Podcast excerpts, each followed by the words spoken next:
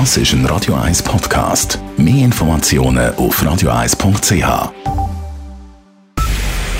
Es ist 9 Uhr.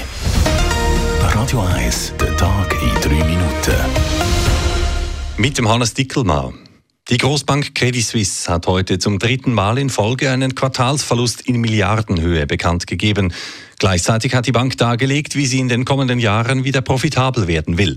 So soll unter anderem das Investmentbanking deutlich verkleinert und auch sonst intern gespart werden, sagte CS-Verwaltungsratspräsident Axel Lehmann gegenüber SRF. Wir werden über 17 Prozent der Kosten einsparen können am Konzern. Und ja, es kommt zu einem Stellenabbau weltweit von etwa 9000 Stellen über drei Jahre. In der Schweiz streicht die Bank 2000 Stellen. Weiter teilte die CS auch mit, dass sie ihr Eigenkapital um 4 Milliarden erhöhen will. Dafür steigt die Saudi National Bank als neuer Großinvestor ein und wird danach fast 10 Prozent der CS-Aktien halten. Das sei bedenklich, sagt Wirtschaftsexperte Lukas Hessig. Money rules the world. Alle wollen Geschäft machen. Jetzt gerade nicht mit dem Putin, aber es ist wirklich schon ein Zeichen, was spielt es denn für eine Rolle? Ethik, komm, hören wir auf. Die CS-Aktionäre haben heute auf die Pläne der Bank ebenfalls nicht gut reagiert. Die Aktie der Credit Suisse verlor bis zum Abend 16,6 Prozent.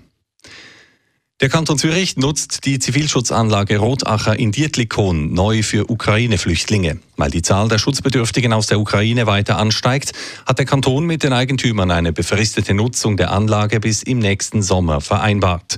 Die Unterkunft werde für 120 weitere Personen eingerichtet und soll schon am 1. November bezugsbereit sein, sagt der Zürcher Sicherheitsdirektor Mario Fehr. Der Kanton Zürich nimmt seine Verantwortung wahr für die Menschen, die aus der Ukraine uns immer schnelleren Tempo vom Bund zugewiesen werden, haben wir jetzt ein drittes Durchgangszentrum. Die bisherigen zwei Zentren des Kantons befinden sich in der Stadt Zürich und in Richterswil.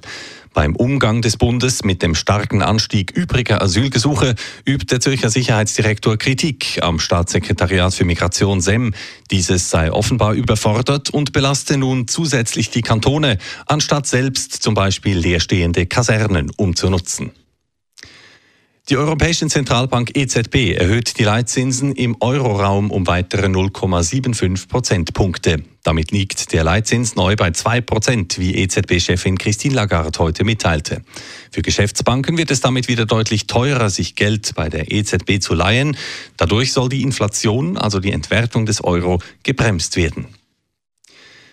Die Zahl der tödlichen Badeunfälle in der Schweiz ist im Sommer 2022 stark angestiegen. Bis Mitte September verzeichnete die Schweizerische Lebensrettungsgesellschaft SLRG knapp 60 ertrunkene Menschen, wie sie heute mitteilt. Das langjährige Mittel liegt bei 46 Ertrinkungsfällen pro Badesaison. Der besonders heiße Sommer habe dazu geführt, dass sich deutlich mehr Menschen an den Gewässern aufhielten, so die SLRG. Die meisten Ertrinkungsfälle wurden jedoch auch 2022 im offenen Gewässer verzeichnet. Nur drei von knapp 60 Fällen ereigneten sich in Badeanstalten. Radio 1 Wetter. In der Nacht ist es zuerst noch klar, später bildet sich dann aber Nebelfelder. Und mit dem Nebel starten wir dann morgen zuerst einmal noch in Freitag rein. Bis zur Mittagszeit löst sich das Grau dann aber auf und dann gibt es wieder einen allermeistens sonnigen Freitagnachmittag mit wiederum sehr milden Temperaturen, auch morgen bis 20 Grad.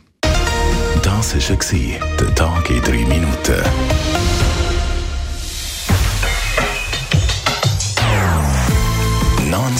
Non-Stop-Musik auf Radio 1. Bei uns klingt Musik einfach besser. Non-Stop. Radio 1.